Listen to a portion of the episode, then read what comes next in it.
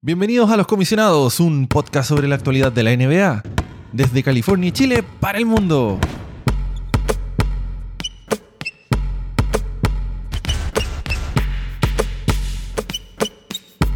Los Comisionados. Episodio 18 de esta segunda temporada y grabado un domingo 2 de mayo del 2021, traído para ustedes como siempre gracias a nuestro gentil auspiciador oficial, nadie. Oigan, mis queridos comisionados, hoy día vamos a tener para conversar algunas cosas como por ejemplo quiénes son los equipos que ya están fijos para los playoffs. Y también vamos a hablar de los equipos que son los All NBA Teams. Vamos a hacer nuestras predicciones, quiénes nosotros creemos que deberían estar en estos que son el primer, segundo y el tercer equipo. Con ustedes, yo soy el comisionado Mauricio Vergara, me dicen Mave, y me acompañan desde Valdivia, el comisionado que tiene todas las cervezas, todos los sabores, todas las fermentaciones el comisionado Luis Lucharévalo. Hola, comisionado Mave, ¿cómo está? Hola a todos nuestros audio escuchas. Qué tremenda presentación, como siempre, muy agradecido. Y acá estamos listos y preparados para lo que se nos viene en la parte final de esta postemporada. Y veremos si se van a dar esas sorpresas que han venido sonando durante toda la temporada, si se pueden lograr concretar. Así que creo que se viene una interesante cierre de pretemporada, de, perdón, de temporada regular y alguna sorpresita yo creo que nos vamos a terminar llevando en esto que va a ser el Playing Tournament. Sí, definitivamente, comisionado. Oye, y lo otro es que queríamos mandarle nuevamente un saludo al comisionado Diego Torres, que él, dijo que iba a tratar de llegar a, este episodio. No sé si él lo logrará. Él, viene en una nave espacial volando desde Saturno, eh, atravesando todo nuestro sistema solar para tratar de llegar a, este episodio. Ojalá que lo podamos, lo podamos escuchar porque necesitamos saber qué es lo que está pasando en las casas de apuesta y, y, en todo el, submundo de las bolas de cristal y de los clarividentes vaticinadores del futuro. Sí, sí, nosotros estamos lejísimos de esas predicciones. Hablamos bien de los Clippers, hablamos mal de los 76ers y todo se dio vuelta en una semana, así que estamos muy lejos nosotros de, llegar a predecir lo que pueda pasar en la NBA. Así que si usted quiere saber lo que va a pasar, es todo lo contrario a lo que vamos a decir en este capítulo. Eso, eso. nuestras predicciones son antipredicciones son, o, son mufas. Bueno, comisionado Lucho, ¿qué le parece si empezamos hablando de cómo se ha estado confeccionando la tabla del este? Que, bueno, la semana pasada nosotros dijimos que los 76ers habían perdido cuatro en, en línea. Y resulta que esta semana los 76ers retomaron el primer lugar al haber ganado sus tres partidos de esta semana. Y mientras tanto, los Brooklyn Nets perdieron dos partidos consecutivos. Por lo tanto, se dio vuelta un poco esta, esta tortilla del lugar número uno y el número dos de, estos dos equipos que ya están clasificados para los playoffs.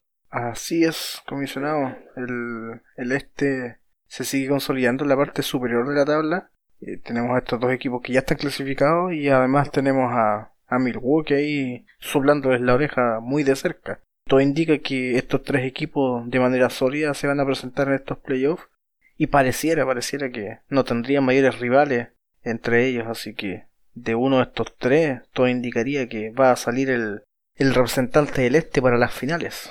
Uy, uy, eso ha estado bien interesante.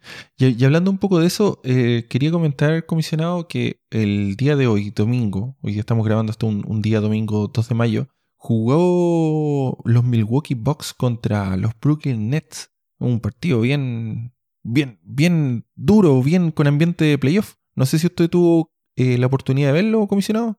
No, lamentablemente no pude ver el partido, pero sí estuve viendo las estadísticas y, y ahí Giannis Antetokounmpo al parecer tuvo un tremendísimo partido y, y quiere golpear la mesa y decir que el que la lleva en el este es él y, no otro. Sí, estuvo, estuvo bien, bien bueno este partido. Antetokounmpo terminó con 49 puntos, 8 rebotes, 4 asistencias, jugando 36 minutos este partido que los Milwaukee Bucks ganaron por 117 a 114 a los Brooklyn Nets. Y Brooklyn por su parte estaba con casi su equipo completo, excepto James Harden, que, bueno, los Brooklyn Nets dijeron que James Harden no iba a aparecer hasta los playoffs. Entonces ellos están un poco abusando de este tiempo donde pueden estar con Kevin Durant y Kyrie Irving mientras ellos estén disponibles. Y como comentamos en el episodio anterior, Kyrie está pasando por este periodo del Ramadán, donde él no está consumiendo ni alimentos ni líquidos durante el momento en que haya luz solar, debido a su, a su religión. y eso lo ha tenido un poco, podríamos decir que, que, no a sus, al 100%, porque este es un periodo de, de ajuste para él.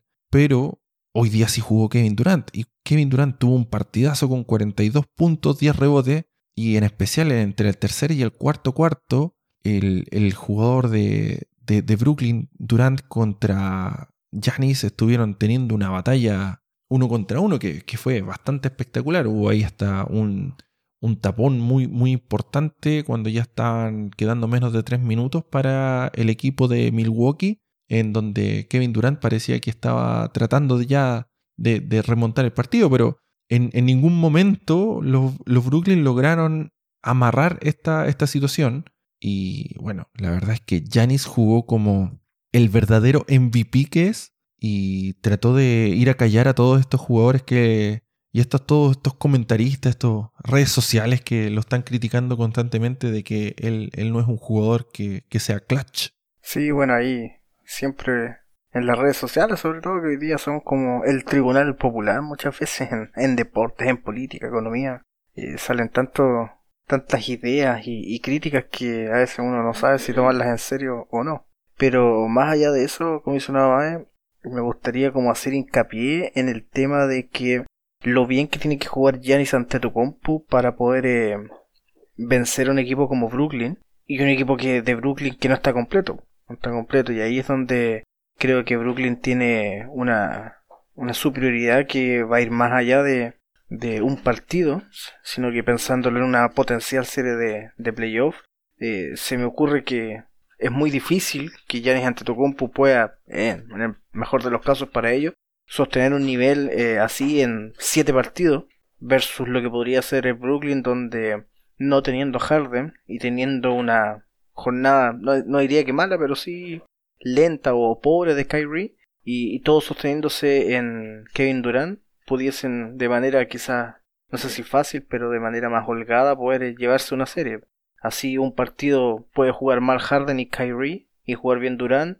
en el otro, Durant puede jugar mal y jugar bien Kyrie con, con Harden y así poder irse rotando para que las series poco a poco se vayan tiñendo de ese color negro que, que viste Brooklyn. Así que mm, yo creo que ahí tiene una gran ventaja y los contendientes o los contrincantes, más bien dicho, de, de Brooklyn van a tener que plantear estas series de playoffs de una manera bastante perfecta para poder eh, llegar a batir a este equipo que, que creo que está dejando de lado las malas o, alejándose del fondo de tan malas presentaciones defensivas. No vamos a decir que mejoraron radicalmente y que ahora son el mejor equipo defensivo de la liga, pero han ido afinando su parte defensiva y la parte ofensiva la siguen manteniendo a un altísimo nivel. Entonces creo que este equipo cada día se torna más difícil de enfrentar. Sí, definitivamente. Oiga, comisionado, y hablando también un poco del este, teníamos que comentar que los 76ers tuvieron una semana bastante, por así decirlo, eh, fácil. Eh, los rivales en realidad que ellos tuvieron eh, no, fueron las potencias que han tenido en, otras ocasiones. Ellos partieron la semana ganándole al Oklahoma City Thunder por 121-90 y después tuvieron victorias consecutivas contra los Atlanta Hawks en dos victorias muy, muy decidora. El, primer partido ganaron por 127-83, 44 puntos de diferencia. Y el segundo lo ganaron 126 a 104. Entonces fueron victorias aplastantes. Y en este momento los 76ers están jugando contra San Antonio Spurs. Van ganando por 2 puntos, quedando 3 minutos 44. Y esta semana que, que continúa, los 76ers les tocaría jugar contra los Bulls, contra los Houston Rockets, contra los Pelicans y terminan el día sábado jugando contra los Pistons. Entonces, salvo los Pelicans, creo que esto podría ser otra semana que se vería muy fácil para los 76ers. Esto sería como un, gran augurio de que a lo mejor ellos podrían estar cerrando con el primer lugar. ¿O, los estoy mufando ya? Chuta, está, complicado eso. Generalmente pasa lo contrario a, lo que decimos acá, pero pero yo creo que tiene toda la pinta de que ello vaya a suceder, que, que Filadelfia va a abrochar, o debiese abrochar ese primer lugar. No tiene semanas complicadas. La semana anterior, si bien eh, estuvimos alabando también lo que estaba haciendo Atlanta Hawks en esta parte final de la temporada regular, pero hacer la salvedad de que las lesiones lo estuvieron ahí mermando esta semana, estuvieron con bastantes bajas y eso hizo que, que Filadelfia, en términos prácticos, los aplastaran en ambos partidos. Así que, si bien no es por minimizar lo que ha hecho Filadelfia, sí hacer eh, notar que, que Atlanta creo que sigue sosteniendo su, su, buen, nivel en términos generales. Así que creo que Filadelfia se va a quedar con ese primer lugar de, de la conferencia del Este. Pasemos entonces a comentar un poco qué es lo que pasó en... No, o antes, antes de eso, podríamos terminar de comentar lo que está siguiendo en, en el este, que por ejemplo los Knicks siguen manteniendo su cuarto lugar, los Hawks, pese a que perdieron un par de partidos, siguen en el quinto lugar y los Celtics están en el sexto. No han habido ningún cambio con respecto a esos equipos. En las últimas posiciones, el Miami Heat, los Hornets y los Pacers han ahí estado teniendo un pequeño intercambio de posiciones y los Wizards aún se están aferrando ahí a esa décima posición para estar en el Play-In Tournament. Una de las cosas creo que fue interesante esta semana es que ocurrieron eh, algunos hechos destacados como por ejemplo los 60 puntos de Tatum, de, su querido alero Jason Tatum, comisionado Lucho. ¿Cómo, ¿Cómo estuvo ese partido?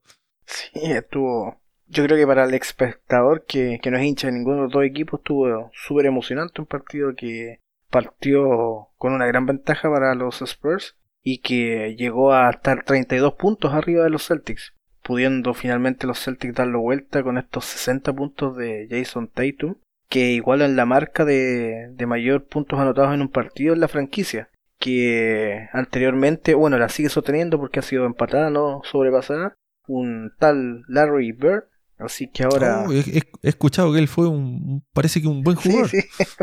De que los shorts cortitos ahí, era medio blanquito. Él, dicen que jugaba bien. Así que ahí. Y tenía un, y tenía un bigote también. Un bigote, sí. Exacto.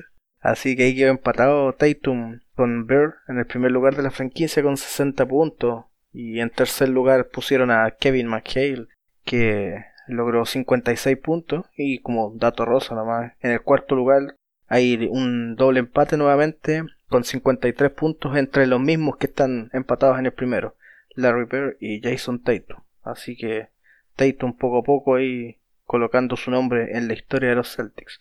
Vamos a ver si lo logra concretar con algún título en el resto de su carrera, para que así de manera definitiva pueda poner su nombre en la historia de los Boston Celtics. Sí, y bastante joven Jason Tatum para estar logrando esta, esta hazaña. Parece que 23 años es algo que no, es muy común eh, que, ocurra. Así es. Y bueno, respecto de los Celtics, para poder lograr un título hay que clasificar a playoffs primero. y en estos momentos eh, estarían yéndose al Play-in Tournament porque Miami lo estaría sobrepasando en ese sexto lugar, igualando la marca que tiene Atlanta.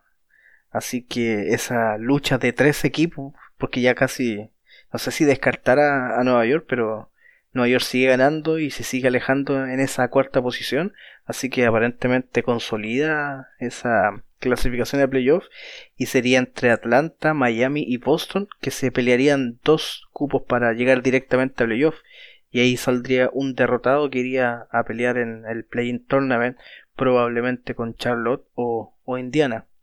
Y finalmente para cerrarlo del este ya son tres partidos lo que sacó Washington a Chicago.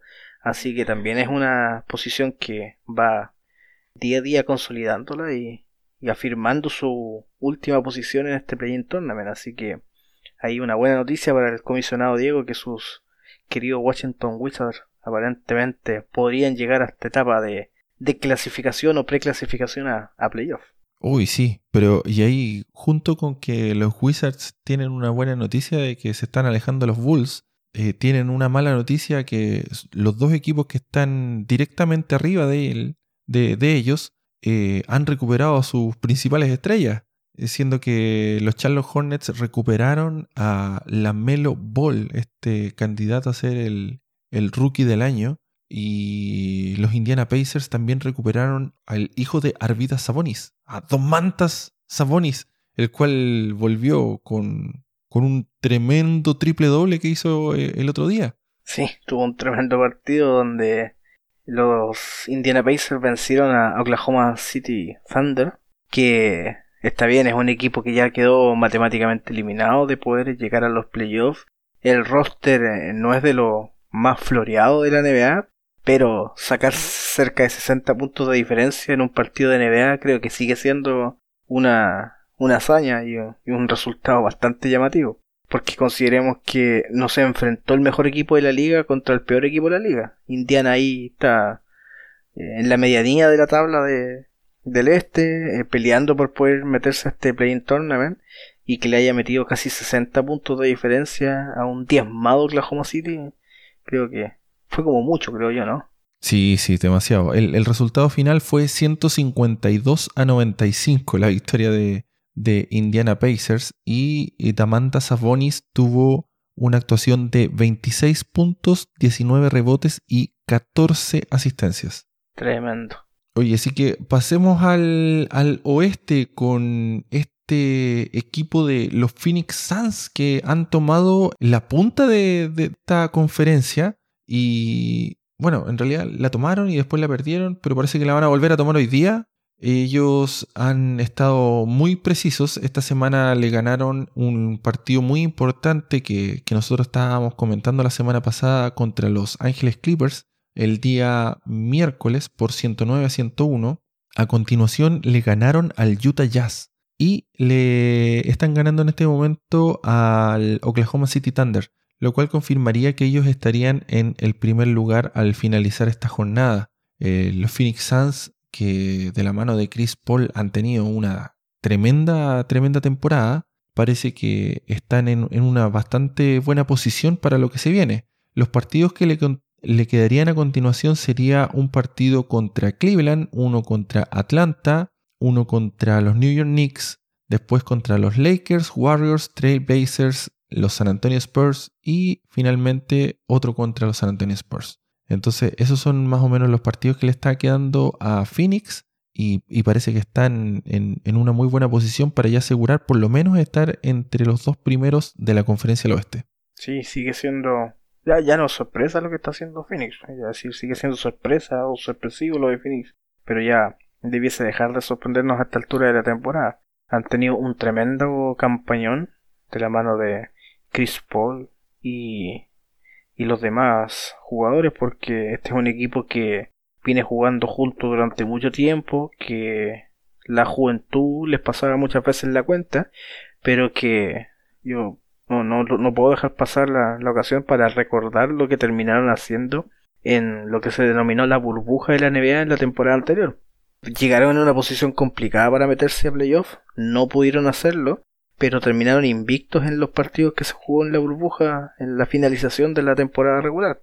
Y este equipo era sin Chris Paul. Entonces estamos hablando de un equipo que ya joven, pero aceitado, con, con muy buenos jugadores, como Devin Booker, como de Andre Ayton, que se le agregó la experiencia, la calidad que tiene CP3 y chuta, se pegaron un tremendo salto de estar peleando los últimos puestos de la conferencia para meterse en playoff a estar peleando hoy día por quedarse con el número uno. Entonces, independiente que lo logren o no, y si quedan segundos o terceros, estamos hablando de un tremendo salto de este equipo. Así que a ponerle ojo con este equipo, ojo en los playoffs, no va a ser un rival fácil para nadie, considerando los equipos que están en el fondo de, la parte clasificada a los playoffs, que son equipos con mayor historia y con mayor peso, pero que yo creo que no va a tener nada de fácil. Así que vamos a ver qué sucede ahí y también, bueno, le pondría ojo ahí al tercero hoy día que es Denver,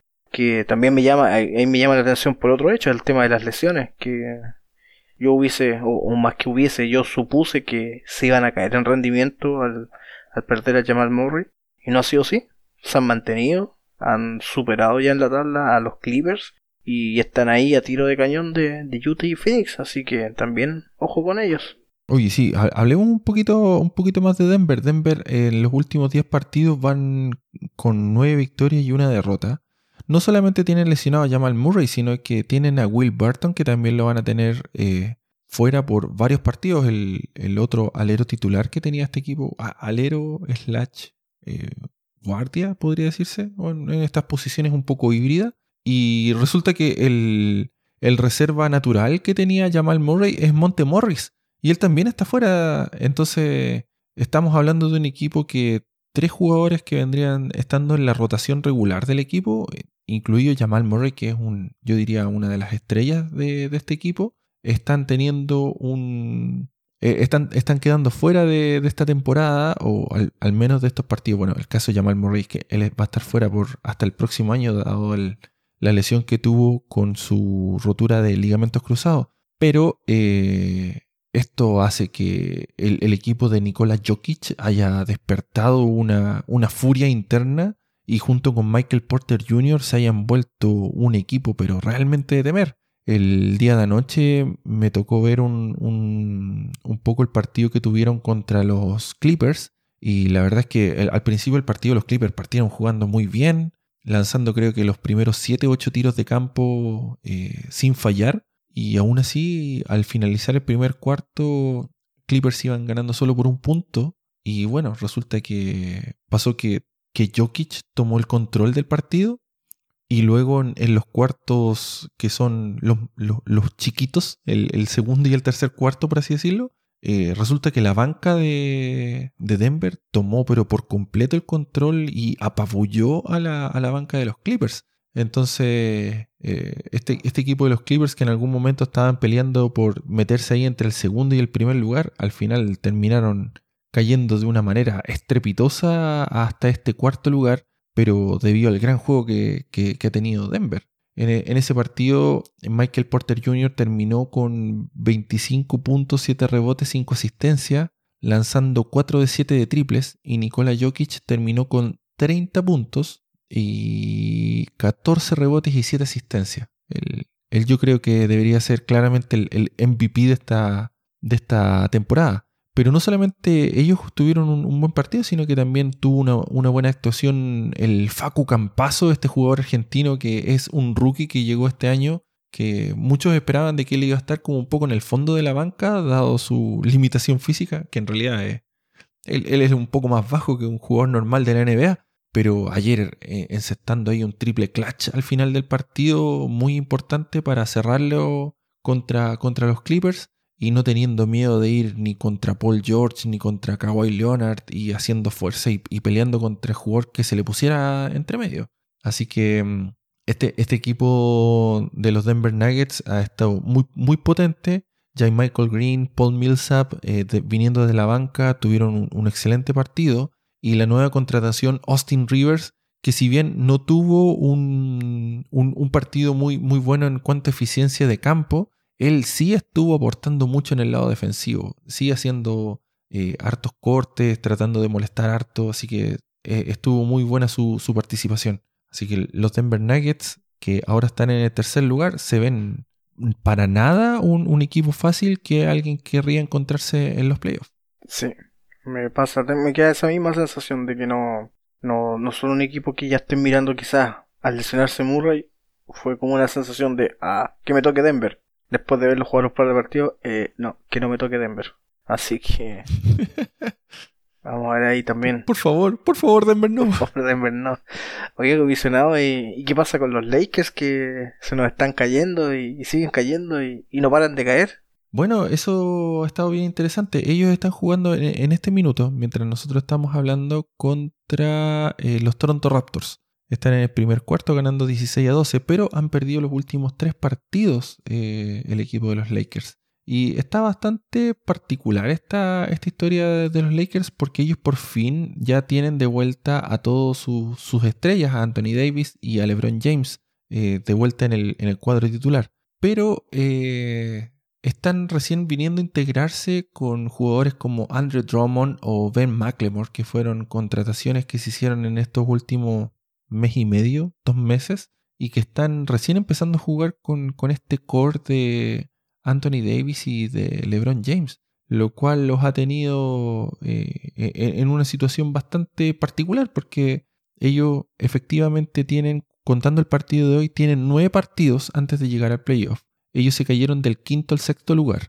Y la verdad es que no, no tienen un calendario fácil. Ellos hoy día, claro, están jugando contra los Toronto Raptors, que ellos los Toronto Raptors todavía piensan que pueden eh, alcanzar algún cupo dentro del Play-in Tournament, entonces no, no lo van a tratar de votar ese partido. Pero los partidos a continuación van a ser contra los Denver Nuggets el día de mañana, el día jueves contra los Clippers, el viernes contra Portland, el domingo contra Phoenix Suns y la próxima semana van a jugar contra los Knicks, Rockets, Pacers y Pelicans. O sea, esta semana que tienen a continuación va a ser una semana muy dura porque va a estar jugando con todos equipos que están con pretensiones de mejorar sus posiciones de los playoffs. Y la siguiente semana van a tener un calendario un poco más relajado, pero también se les podría complicar dado que van a estar ahí contra los Pacers y los Pelicans que a lo mejor podrían estar peleando por algún uno de sus últimos cupos que podrían estar aflorando. Entonces, este favoritismo de los Lakers por ser los campeones de este año, dado el campeonato que tuvieron en la temporada pasada, no sé si, si les bastará para, para poder llegar caminando hasta estos playoffs. Si bien es cierto, tener a LeBron James es una gran ayuda, no, no me queda claro si es que estas incorporaciones de, de, Drummond o el estado de salud de Anthony Davis a lo largo de, de lo que vengan estos playoffs vaya a ser suficiente. Pero, pero es una situación muy interesante porque la historia de la NBA dice que el 73% de las ocasiones el equipo que sale con el, el número uno, tanto del este o del oeste, es el equipo campeón. Y de ahí eh, nosotros si empezamos a bajar a la posición 2 y 3 de, de cada una de las conferencias, esas chances de ser campeones van decayendo. Y después de eso tenemos un salto hasta los míticos Rockets del año 94 como el único equipo que ha salido campeón estando en una posición menor a la quinta en su conferencia. Entonces, a lo mejor los Lakers están en una senda similar a esta, a lo mejor no, no sé, el, tiempo lo, va a decir, pero creo que los hinchas de los Lakers no, no están tan confiados como lo estaban hace un par de meses atrás. Va a estar interesante ahí lo que suceda finalmente con los Lakers y, y, no va a estar como usted decía nada de fácil en, lo que se los viene pero más aún el, el, morbo que se puede ir generando o que se está generando o, o, que me gusta generar a mí porque de verdad que me gustaría ver eso es que bueno hoy día se dieron vuelta las posiciones entre Denver y Clippers pero si Dallas sostiene el, el, el, ritmo que viene imprimiendo en estas últimas jornadas, a pesar de que está perdiendo justamente ahora, y le roba ese quinto lugar a los Lakers que tenía hasta eh, hasta ayer, en el fondo, hasta antes de ayer, podríamos estar hablando de que en primera ronda estaríamos en presencia de la batalla de Los Ángeles, comisionado Uy. entre los LA Clippers y Los Ángeles Lakers. Que obviamente para los que no somos hinchas de ambos equipos sería interesantísimo verlos en primera ronda. Para los que son hinchas no creo que sea les haga mucha gracia, pero, pero bueno, esto es así, así que es súper es súper interesante esta, este enfrentamiento entre los, los, Lakers y los Clippers porque aparte que es la batalla de Los Ángeles, algo que nunca ha pasado en la historia de los playoffs de la NBA. Nunca. Nunca se han enfrentado a ellos en playoffs. Y obviamente está este complejo del hermano chico que le quiere ganar al hermano grande de los Clippers con los Lakers. Y, y los Clippers definitivamente ellos han armado un roster alrededor de cómo poder explotar las debilidades de LeBron. O sea, los Clippers no están preparados para derrotar un equipo como Dallas, o no están preparados para derrotar a un equipo como, como Denver, pero sí están preparados para pelearle palmo a palmo a un equipo de los Lakers. Ahora, la diferencia está en que los Clippers nunca se han enfrentado a LeBron en modo playoff, que esa es una bestia, pero totalmente inmanejable que, que uno no puede nunca descartarlo. O sea, estamos hablando del jugador que en los últimos 10 playoffs que ha participado ha llegado a la final de la NBA. Entonces, no, no podemos descartar ese enfrentamiento como algo trivial. Sí, definitivamente no. No, nada de trivial va a tener un, tendría un duelo de, esa magnitud. Pero bueno, obviamente nada está dicho. Y lo que nos dice hoy día la, la foto es que los Ángeles Lakers se estarían enfrentando a los Denver Nuggets. Hasta hace un par de días ese duelo se mantenía pero en las posiciones 4 y 5. Ahora se movieron a las posiciones 3 y 6 y se mantiene el mismo duelo. Pero, como decía usted, no se le viene nada fácil a los Lakers en este preciso momento. Ya tienen a los Portland Trail Blazers encima de ellos. Los Portland le acaban de ganar a los Celtics. y estaban a un partido los Lakers. Si los Lakers llegasen a perder hoy día con Toronto, van a quedar empatados. Ahora, Toronto, Toronto. No pasa mucho con Toronto, así que va a estar difícil que los Lakers lleguen a perder con Toronto. Si llegasen a perder con Toronto, yo creo que ahí ya van a estar encendidas todas las alarmas en los Lakers porque Toronto no es un equipo que hoy día pueda presentarle muchos problemas a la mayoría de los equipos de la NBA. Así que va a estar ahí interesante, veremos cómo amanece esto mañana. No, no, yo creo que los Lakers hoy día no, más que los Lakers, LeBron no va a dejar que hoy día se les siga escapando esto a, los Lakers, otro partido más. LeBron, por algo yo creo que lo reactivaron ahora con 8 o 9 partidos antes de llegar a los playoffs y él no va a permitir de que lleguen a una situación como estar en un play-in tournament o, en una situación donde ellos puedan estar al borde de la eliminación de manera tan, tan dura. Así que yo, yo creo que los Lakers van a, van, a, van a virar un poco esto. A lo mejor no van a tener las actuaciones más bonitas que, uno podría esperar basquetbolísticamente, pero eh, LeBron no, no, va a permitir que esto, que esto sea fácil. Oye, comisionado, el día de mañana se quería comentarle de que va a haber una transmisión especial de ESPN donde van a hacer un partido con realidad aumentada entre los Golden State Warriors contra los New Orleans Pelicans que va a transmitir ESPN en la cadena estadounidense. No sé si esa transmisión va a ser retransmitida para Latinoamérica, pero esta presentación la están llamando la presentación de ESPN Marvel Edition. Wow. Y es una y es la Arena of Heroes que va a estar ocurriendo mañana, el día lunes 3 de mayo, a lo mejor, bueno, para nuestro audio escucha va a ser hoy día, y, y esta, mm, esta presentación que va a tener a Golden State contra los New Orleans Pelicans va a tener algunos aspectos de realidad aumentada para poder mostrar algunos de los superhéroes que han estado mostrando Marvel en la película en estos últimos 12 años. E, esto yo creo que va a ser algo bastante interesante de cómo tratar de, de combinar estas dos franquicias de, de, películas junto con, con la NBA. Y, y, vamos a ver si es que esto va, va, va a seguir siendo algo que le, a la gente le guste o va a ser algo de una sola vez. Así que si, si tienen oportunidad de verlo, eh, yo creo que va a estar interesante para, para varios de nuestros audio escuchas. Vamos a buscarlo mañana entonces porque suena interesante, pues hay que verlo para, para posteriormente poder opinar. Bueno, y terminando con este aviso de utilidad pública, comisionado, ¿qué le parece si conversamos sobre lo que deberíamos ya ser los equipos All NBA? Estos equipos que al final de temporada se eligen para decir cuáles son los jugadores que han representado mejor a la NBA en esta temporada y que uno eh, después podría ocupar estos equipos en el futuro para decir quiénes fueron los jugadores más importantes. Este, estas categorías generalmente se dividen en tres equipos y están compuestos por dos bases o dos guardias, dos aleros y un centro por cada una de, las posiciones. Entonces, esto nosotros es un, ejercicio que tratamos de realizar nosotros ya en, la temporada pasada de los comisionados, en nuestra primera temporada en la burbuja, donde nosotros elegimos a quienes creíamos que podían estar en cada uno de los equipos. Y creo que hoy llegó nuestro, nuestra segunda ocasión de tratar de ver si es que le podemos apuntar a esto. Así que, comisionado Lucho, ¿qué le parece si empezamos a hablar de quiénes deberían ser los centros que deberían estar en estos equipos All NBA? Pues, vayamos a ver si le apuntamos a alguno por lo menos. Aunque yo creo que la parte de, los centros, me, creo que va a ser la parte más, más sencilla, no sé, creo yo, espero estar cerca de, con mis predicciones. Pero antes de partir me gustaría hacer un, ese, esos paréntesis de, de, qué debiese ser eh, o cuáles son las condiciones que debiesen cumplir el, el jugador para ser parte de estos equipos.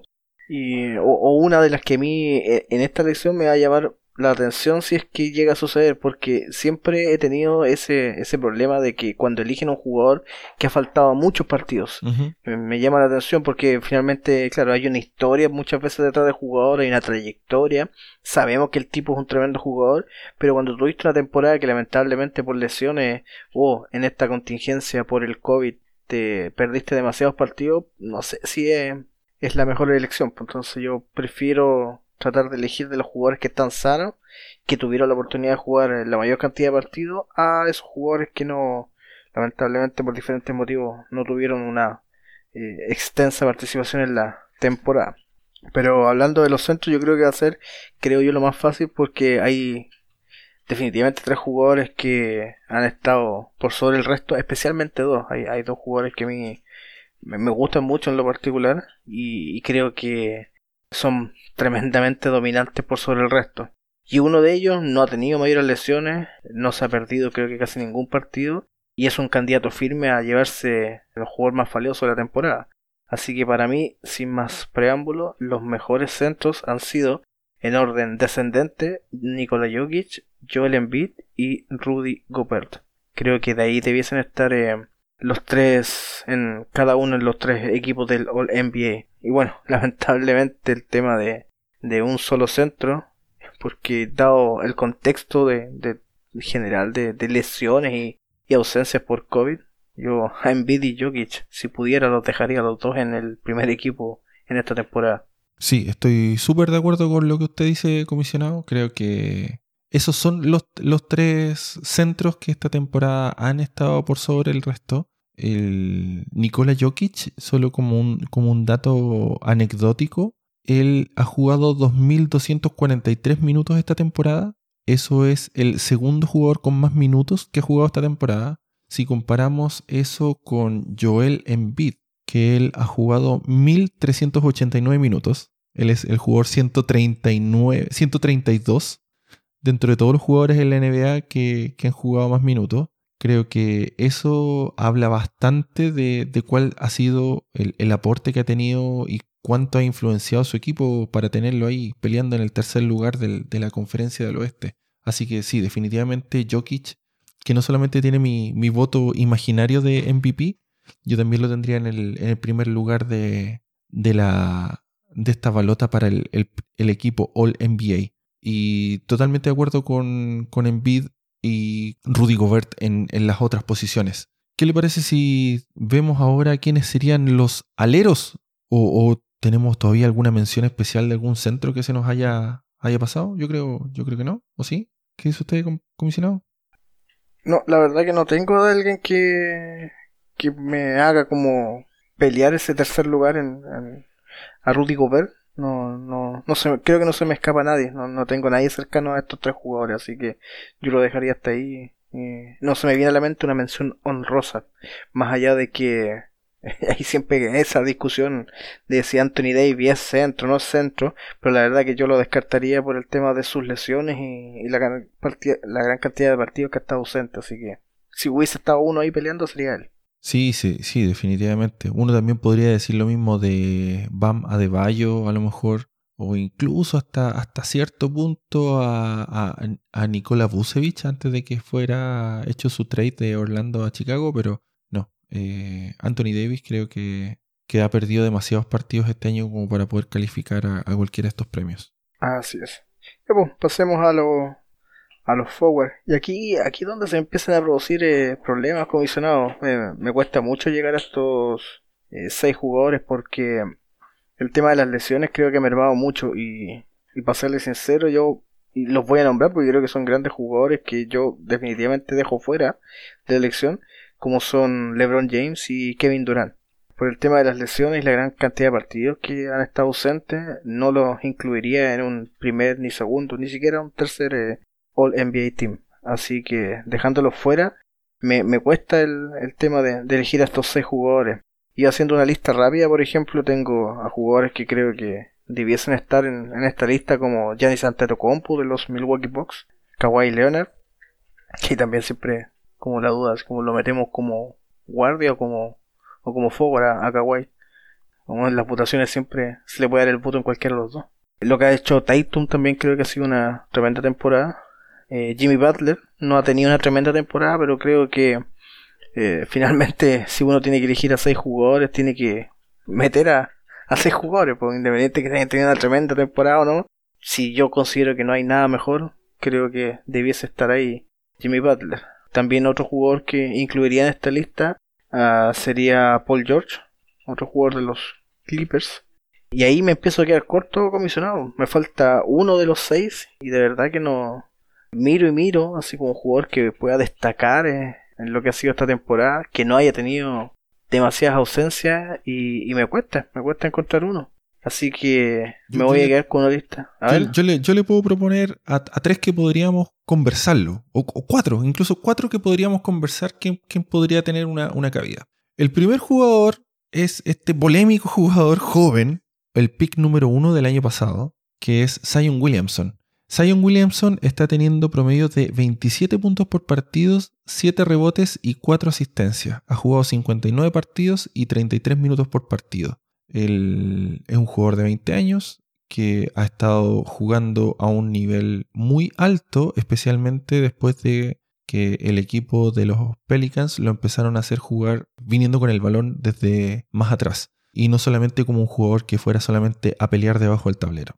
Entonces, este, jugador ha sido un, jugador que ha sido una revelación muy impactante. Creo que, dado la potencia y la fuerza que él tiene, él es, el jugador que es más imparable en su posición. Ahora, a, lo mejor con Janis uno podría tener esta, conversación de quién, quién, de los dos es más imparable, pero por el momento yo no veo ningún defensor de que pueda en este momento lograr detener a Zion Williamson cuando está entrando a toda velocidad desde el, desde el borde de la línea de tres y empezando a penetrar a la canasta. Entonces, lograr detener y, no irse detenido en el intento, porque si le hace un, un, tackle a los tobillos podría llegar a ser, pero sí, es una bestia Zion. Ese, ese es el primer jugador que, que yo metería dentro de la conversación.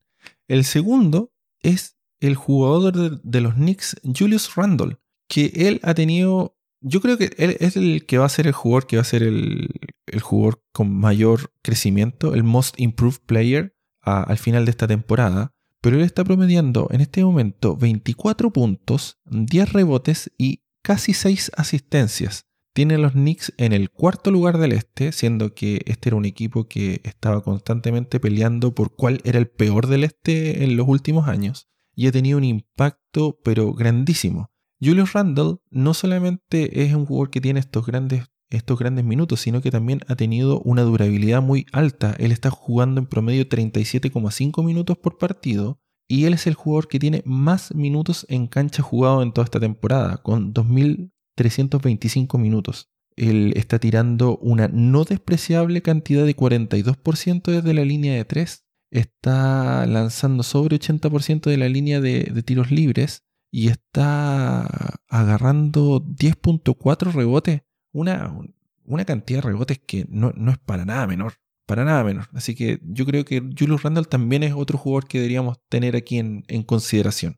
El tercer jugador que creo que deberíamos tener en consideración comisionado es un jugador que es un poco polémico que algunas veces se incluye porque en esta posición algunas veces dicen no, es que él en realidad debería ser un, un, shooting guard o podría ser un alero pequeño, pero creo que Chris Middleton de los Milwaukee Bucks, él también merecería una, una pequeña consideración. Él está promediando 20,3 puntos por partido, 6 rebotes y 5,5 asistencias, lanzando un 43% desde la línea de 3 y jugando 33 minutos por partido. Él ha tenido una, una muy buena temporada, él ha tenido una de sus mejores temporadas en cuanto a niveles de asistencias y creo que eh, ha sido una pieza fundamental para mantener a los Milwaukee Bucks dentro del top 3, dado que eh, el equipo de Milwaukee ha estado con varias ocasiones con Giannis Antetokounmpo fuera de su alineación titular. Entonces él ha tenido que estar ahí subiendo un poco su nivel y creo que eh, ha sido un jugador muy muy importante. Ahora, Chris Middleton es más que lo que está haciendo Zion Williamson o más de lo que eh, está haciendo eh, Julius Randle en este momento? Yo creo que no. Yo creo que no. Pero a lo mejor sí deberíamos tenerlo ahí como un caso especial, un, asterisco de, considerar a, este jugador de, los Milwaukee Bucks. Sí, ¿eh? sí.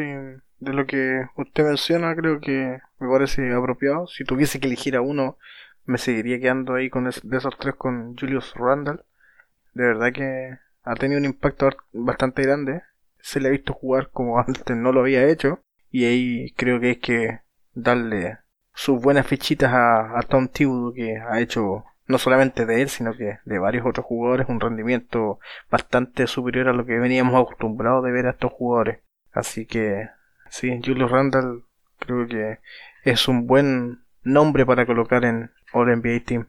Y el, y el cuarto jugador comisionado que le quería comentar, que a lo mejor este es más una mención honrosa. Yo creo que no está al mismo nivel que los otros jugadores, pero sí deberíamos tenerlo así como con una pequeña fichita de, de oye, si nos acordamos de ti, es eh, Tobias Harris de, de los 76ers. Él está promediando 20 puntos por partido, 7 rebotes, 3,6 asistencias, está lanzando 41% de la línea de 3, ha jugado 33 minutos de promedio, 54 partidos ha jugado en total y muchas veces se ha visto como el segundo mejor jugador de los 76ers, pese que eso es algo que generalmente está, está reservado para alguien como Ben Simmons.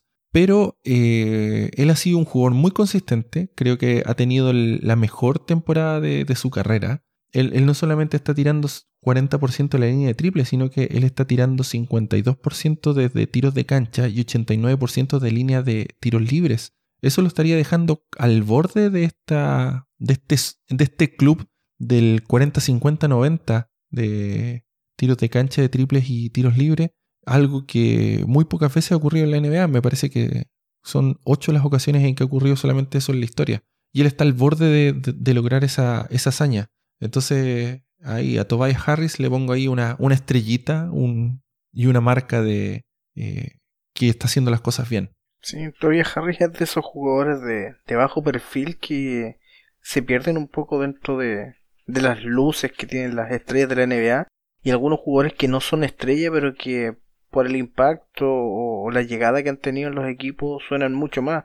Porque por ejemplo en, en los Sixers, además de Embiid que es el, el alfa dog de ese equipo, y como usted mencionaba lo que hace mm, Simmons a nivel de, mediático y impacto obviamente más que político, si es un buen jugador.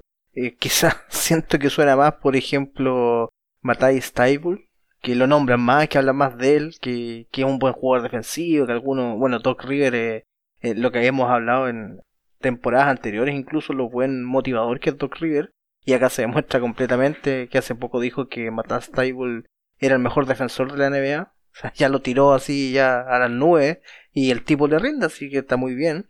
El impacto, por ejemplo, que ha tenido eh, Jake Milton, que era un jugador que había pasado desapercibido, pero el tipo empezó a notar, empezó a, tener un impacto positivo en el equipo y se habla más de esos jugadores, por ejemplo, que de que de Tobias Harris o del rookie Tyrese Maxey, que también ha tenido un impacto positivo en el equipo, que ha tenido buenas presentaciones y como que si no hablas de Embiid o Simmons, empiezas a hablar de estos equipos de la segunda, de estos jugadores de, segunda unidad, te sigue saltando todavía Harris en ese comentario de hablar de un tipo que está aportando y que tiene un rendimiento consistente dentro del equipo. Y eso creo que muchas veces se da con este tipo de jugadores que son más de bajo perfil y que mediáticamente como que no venden tanto y finalmente no terminas hablando de ellos. Pero como hizo usted y como muy bien leyó los números de él, eh, esto te dicen otra cosa, de que el tipo sí está teniendo una muy buena temporada. Sí, definitivamente, definitivamente. Así que ahí nuestra, nuestra fichita para, para el señor Tobias Harris. Bueno, comisionado, y creo que vamos a llegar a la sección la, más polémica de todas. Esta, la sección de los, de los bases, tanto los shooting guards con los point guards. Tenemos una vasta, vasta lista de jugadores muy talentosos que este, este año han tenido grandes temporadas pero tenemos que remitirlo a solo seis. A solo seis. Nosotros después vamos, no, creo que alcancemos a hacer el, orden de quién debería estar en cuál equipo, pero creo que, creo que esto va a ser un poco la, lista más, más difícil de, armar de todas las que, tenemos hoy en día. Eh, yo quiero proponer que tengamos los dos primeros locks, por así decirlo. Los dos primeros que yo creo que deberían estar sí o sí en esta lista sin ningún tipo de discusión en, en Luka Doncic y en Steph Curry. Steph Curry es el líder de anotación de la, de la NBA, está teniendo creo que una de sus mejores temporadas y ha tenido un, mes histórico en, este mes de abril que recién pasó. Y Luka Doncic, como siempre, ha estado en un nivel superlativo, promediando casi 29 puntos, 8 rebotes y 9 asistencias. Así que creo que esos dos deberían ser jugadores que ni siquiera deberíamos cuestionarnos y deberíamos darle darle paso a, los cuatro siguientes que tendríamos que elegir. ¿Qué, qué opina usted, comisionado? Yo con lo de Luca Doncic 100% de acuerdo. Y con lo de Steph Curry creo que tengo un porcentaje más bajo de, de coincidencia. Porque aquí yo tengo, sí, pues yo, ya empezamos con los problemas, pero no los problemas con usted, sino que mis problemas internos, porque no lo tengo bien definido de quién es ese 2 que acompaña a Luca Doncic, porque le pondría ahí palmo a palmo, eh, más allá de los números, por el impacto que tuvo en el equipo a Chris Paul. Creo que el impacto de Chris Paul ha sido tan grande que yo no sé si el, el segundo de, guardia que tenemos que tener fijo tiene que ser Curry o tiene que ser eh, Chris Paul. Y tengo una duda interna porque de verdad no los tengo ordenados yo. Creo que los dos deberían estar, pero no puedo sacar a Luca. Luca no se puede ir de... Totalmente de acuerdo con usted, comisionado. Digamos que entonces los tres locks son Curry, Doncic y, y Chris Paul. Sí, sí, definitivamente. Creo que son los tres mejores. Sí, pero... Ok. Lejos. Ok, entonces la discusión viene ahora por quiénes son los tres que los acompañan a estos jugadores. ¿Quiere que parta yo, comisionado? Sí, claro, claro. Ya, vayamos, vayamos. Yo, yo le voy a poner a uno que voy a partir con uno, no en orden, pero sí voy a partir con uno que siempre discutimos de, de su impacto, de, de, de si es clutch, de si efectivamente es una superestrella o no es una superestrella. Pero creo que es un tipo que al final igual es consistente, es un muy buen defensor. De hecho, creo que además debería estar en la pelea de el mejor defensor de la temporada y es el jugador de los Philadelphia 76ers, Ben Simmons. Creo que tiene que estar en uno de los tres equipos de la NBA. Otro que creo que debiese estar también es el, el point guard de los Utah Jazz, que obviamente como equipo han tenido una tremenda temporada y creo que él también y mejora partido a partido. Hemos hablado harto de Donovan Mitchell y la capacidad que ha tenido de, maduración en estos años que lleva como profesional de la NBA. También creo que es uno de los jugadores que tiene que estar en este All NBA Team. Y el último jugador que yo colocaría dentro de este sexteto, eh, yo creo que es el, alma de ese equipo, a pesar de que hay otro ahí que, que incluso fue MVP, pero que a mí la verdad que nunca me ha gustado, porque creo que es un jugador demasiado personalista y, y descuida mucho lo colectivo, a diferencia del que yo le quiero proponer para que esté dentro de los seis guardias de los NBA Team, es a eh, Bradley Bill de los Washington Wizards. Creo que ha tenido una muy buena campaña. Creo que en gran medida, gracias a su juego, ha, sostenido a este equipo para que esté ahí rasguñando el último puesto del Playing Tournament. Así que, además de los tres que mencionamos, yo me quedo con Ben Simmons, Bradley Bill y Donovan Mitchell. Ok, ok. Están, están interesantes sus elecciones, comisionado Lucho. Entonces, antes de que venga toda la horda de internet con todos sus trolls y sus bots a quemarnos, creo que tenemos que darles menciones honrosas o, abrir la discusión de los que estarían quedando fuera de, toda esta discusión y que normalmente uno pensaría que deberían estar ahí. Como por ejemplo Damian Lillard, Kyrie Irving y a lo mejor Devin Booker que ellos han tenido también una, una muy buena temporada. También está el caso de Russell Westbrook, que hace pocos días él ya superó la nueva marca de triples dobles o está a punto de, dar a ser el jugador histórico con más triples dobles en, en, en la liga, en, en, toda la historia de la NBA. Un jugador que está promediando en este momento 22 puntos, 11 rebotes y 11 asistencias y que desde que él empezó a jugar mucho más en serio y empezó a compenetrarse mejor en el equipo de Washington, los ha tenido en esta mini racha en que los tiene ahora peleando por el, por el Playing Tournament. Pero, pero a lo mejor deberíamos conversar un poco de, de, de estos otros dos jugadores que, la mayoría de, de, los medios han estado conversando que deberían estar siempre presentes, eh, como Kyrie o como Damian Lillard. No sé cuál es su opinión con respecto a estos jugadores, comisionado Lucho. Yo creo que en circunstancias, mm, llamémosle normales, Kyrie debiese estar en, dentro de este sexteto de guardias, pero su ausencia en tantos partidos, para mí, insisto, me hace demasiado ruido. No creo que un jugador que haya faltado tantos partidos y que muy probablemente va a seguir haciéndolo por razones personales, por eh, este manejo o gestión de, de cansancio de los jugadores, que en esta parte final de la temporada, considerando que ya están clasificados a los playoffs, lo van a hacer descansar. No, no me parece que sea justo que, que sea parte de estos equipos.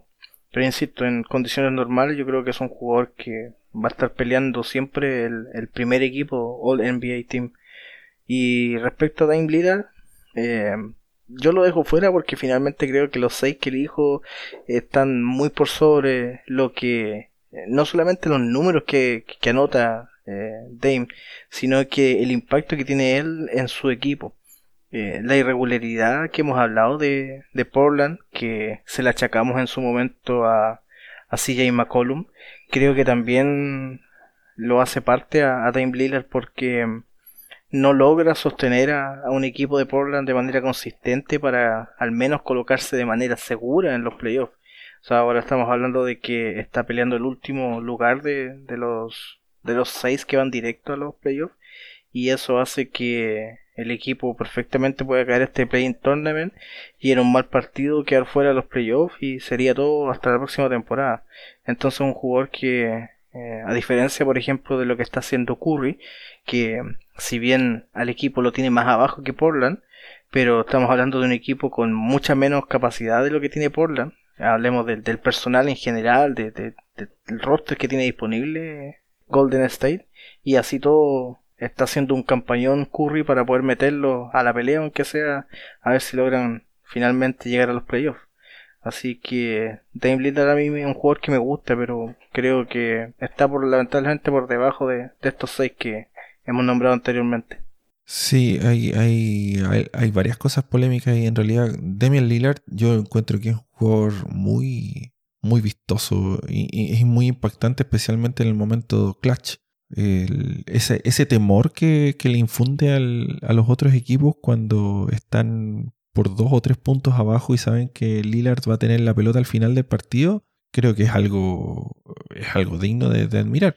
Pero sí también comparto un poco de que Lillard tiene estas lagunas donde, donde es extraño, pero a, Lillard no se le recriminan actuaciones de partidos que a otros jugadores sí se le recriminan. Y esto, esto lo hemos conversado un poco con, los comisionados en, en, manera interna, pero por ejemplo jugadores como Paul George son ampliamente criticados cuando tienen un partido, un partido malo y, no tienen una sintonía muy fina dentro de todo lo que es un, un partido, pero Damian Lillard ha tenido partidos donde él ha lanzado 2 de 14, ha tenido, no sé, 5 o 6 turnovers en un partido, su equipo ha perdido apabullantemente y, la verdad es que los medios en ningún momento le vienen a hacer el tipo de bullying que le hacen a jugadores como, como Paul George o como hace algunos años se le hacía a Kevin Love o qué sé yo, no sé, a, jugadores como a LeBron a Lebron no se le permite que ningún partido ellos lo jueguen mal y sin que toda la prensa, los medios y, los hinchas estén ahí culpándolo y recriminándole por tener ese partido. Yo creo que en ese sentido a Lillard se le permiten hacer muchas más cosas que a las supuestas superestrellas eh, no, no, no, le dejan, no le dejan hacer. Entonces a mí eso me hace un poco de ruido de no sé si, si será un poco que el equipo de Portland como franquicia sea un, equipo que se le está perdonando más cosas o, es porque los hinchas y los medios no están poniéndole la suficiente atención a lo que está pasando a Portland en su día a día. Entonces, creo que ahí hay algo que, debería ser analizado un poco más en profundidad. Y, ay, bueno, y lo otro, comisionado Lucho, que le quería comentar es que usted, usted le estaba dando el antivoto a Kyrie Irving por, la cantidad de partidos que, no ha jugado. Y resulta que Kyrie Irving ha jugado la misma cantidad de partidos que Kawhi Leonard y ha jugado exactamente la misma cantidad de partidos que Jimmy Butler. Pero Jimmy Butler y a Kawhi Leonard sí los dejamos en, este equipo. Entonces, a, lo mejor es un poco engañoso esto de que Kyrie eh, no esté jugando tantos partidos, sino que eh, en realidad son las situaciones en donde nosotros nos enteramos de manera un poco eh, nefasta de que los jugadores no van a jugar sin una eh, razón aparente que sea, por así decirlo, justificable. Claro, pero a Kyrie no lo estamos dejando dentro por Kawhi o por Butler. Estamos dejando fuera por otros jugadores como Luca, CP3, Curry, Bill. Y ellos sí han jugado más partidos, ese, es mi punto. Sí. Entonces. exacto, sí. Eh, está bien eso. Así que Kyrie será por la próxima oportunidad, pero en esta temporada no tendrás mi voto. data tampoco en la siguiente. Pero, ¿cómo? Pero como comisionado, ¿dónde está aquí el, cómo se llama, la imparcialidad y todo eso? Es que la tierra es redonda, vos comisionado, no puedo votar. Pero si estamos votando por quién es el mejor basquetbolista, no el mejor filósofo. Bueno, cuando juegue con una pelota plana, ahí voto por él. Oye, hablando de todo esto, el, otro día, hablando de jugadores polémicos, el otro día la, la, liga estaba comentando que habían cerca del 70% de los jugadores ya vacunados contra el COVID. Y hay un 30% que aún no se ha vacunado. Y ese 30% no es, no es una información pública. Y, y la liga no está enforzando, no está obligando a los jugadores a que tengan, tengan puesta su vacuna. Entonces, eh, creo que aquí la liga, eh, nosotros lo criticamos, parece que en algún capítulo anteriormente, pero no está haciendo el mejor trabajo de comunicación en cuanto tiene que ver el, tema de vacunación y, de salud con respecto a los jugadores y, con todo lo que tiene que ver con este rol social y, de educación que debería tener contra, toda, contra todos los hinchas que están viendo a la NBA. Entonces, por ahí en algún momento se estuvo comentando de que, por ejemplo, LeBron James no estaba muy de acuerdo con, vacunarse ante el COVID.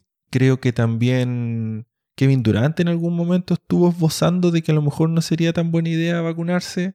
Eh, esas noticias pasaron muy desapercibidas y bueno, hoy en día yo creo que hay, hay una acción de la NBA que, que es un poco contradictoria a todo este perfil que han estado armando de cuidemos a la gente, cuidemos a los jugadores y cuidemos al público. Así que no sé, no sé cómo, cómo van a seguir tomando estos medios de aquí más adelante. Pero, pero yo, yo encuentro al menos que el tema es, es preocupante y, y, debería haber un, un mejor manejo comunicacional y de educación con respecto a los jugadores en, cuanto a estos, temas. Así como a la rápida pensando, Porter Jr. creo que era otro de los que no lo decían explícitamente, pero también está como dudoso si vacunarse o no vacunarse. Pero mm, sin duda que hay un tema. Pero ¿sabes lo que me, a mí me, me hace como más sentido? Es que hay temas contractuales por detrás, porque primero no los puedes obligar a que se vacunen, no los vas a poder obligar. Y segundo, no sé, pues yo pienso en lo siguiente. ¿Y por qué la liga no les dice, ya está bien, pues yo no te puedo obligar a vacunarte, pero si no te vacunas no puedes jugar? Y yo creo que eso no se lo pueden decir porque hay el tema contractual. Eh, probablemente en ningún contrato estaba puesto el párrafo pandemia. Y ahí es donde yo creo que la liga debe estar un poco amarrada a mano y debe estar buscando la manera de poder eh, obligar, incentivar a que este 30% de personas no se quiere vacunar porque sabe que esta cuestión al final del día es dinero. Entonces, si ese 30% los llega a contrademandar por algo y la liga se va a ver más afectada económicamente de lo que se ha visto por el tema de la pandemia, claramente le van a hacer el quite a ese tema. Pero va a estar ahí interesante ver cuál va a ser la postura final y la postura también de los jugadores a nivel de asociación, porque yo creo que algo tienen que decir, pues, o sea, Ah, bueno, a menos que la directiva de la de los jugadores también esté dentro del 30%, que no creo, pero... no, a, mí lo que me empezó a hacer ruido desde el principio fue cuando muchas figuras públicas acá en Estados Unidos empezaron a vacunarse y hacer campañas en vivo para, para, para poder en el fondo incentivar a la población a que se vacune. O sea, eh, los líderes políticos fueron los primeros que partieron haciendo algo como eso eh, después salieron algunas otras, eh, podríamos decir que celebridades o, gente influyente. Por ejemplo, bueno, conocido el caso de Bill Gates, que es un, gran propulsor de, de todas estas temas de, tecnología, de biotecnología, de control de, de pandemias y, varias cosas que, él, está invirtiendo mucho dinero por el bien de la humanidad, sino que no, tiene un, fin de, lucro para él, sino que él realmente está tratando de hacer las cosas por, por mejorar el mundo. Y, generalmente yo esperaría que, que, la NBA fuera uno de, los, de, de estas ligas que se sumara así de rápido como se sumó para poder manifestarse ante los problemas raciales o los problemas de inigualdad que, ha sufrido la sociedad. Entonces, eh, el, mensaje de, de, no tener a los jugadores en primera línea tratando de hacer esto y hacerlo de manera pública a, mí al menos me hizo un poco de ruido. Y, yo esperaba otra, otra forma de, de, presentar este tema, especialmente en una liga que siempre está como tan adelantada a todo este tipo de, de pensamientos de educación y de cómo poder ayudar a la, a, la, sociedad. Entonces, eso, eso al menos a mí es lo que me, ha hecho harto ruido. Sí, no, es cierto, es cierto. Uno esperaría bastante más de una liga tan importante como es la NBA. Pero bueno, es lo que hay. Bueno, muchas gracias, comisionado Luis Lucho Arevalo. Y bueno, le mandamos nuestros saludos al comisionado Diego Torres, el DT, que, que, nos mandó un mensaje por interno que no iba a poder unirse porque estaba teniendo un pequeño incendio en su, en su nave espacial. Creo que al entrar por la atmósfera, el, contacto y la fricción eh, estaban logrando llevar las temperaturas a los índices más elevados, así que no nos pudo acompañar nuevamente el comisionado y esperemos que él esté muy bien. Y, y bueno, y también muchas gracias a todos nuestros escuchas que nos acompañan fielmente episodio a episodio. Recuerden escucharnos y seguirnos enviándonos sus comentarios y sugerencias para el próximo episodio a través de las redes sociales, arroba los comisionados. Y suscríbanse en su plataforma favorita a través de nuestro sitio web, loscomisionados.com.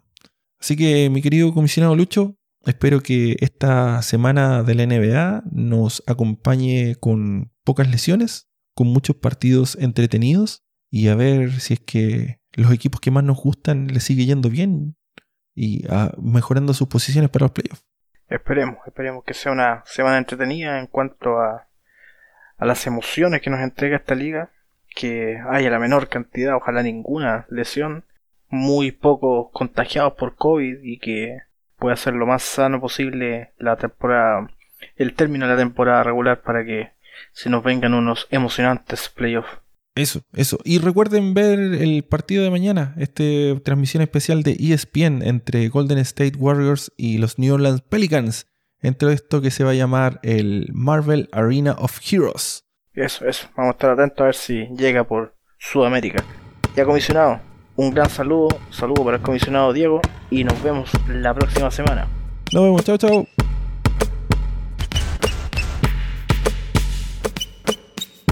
Los comisionados.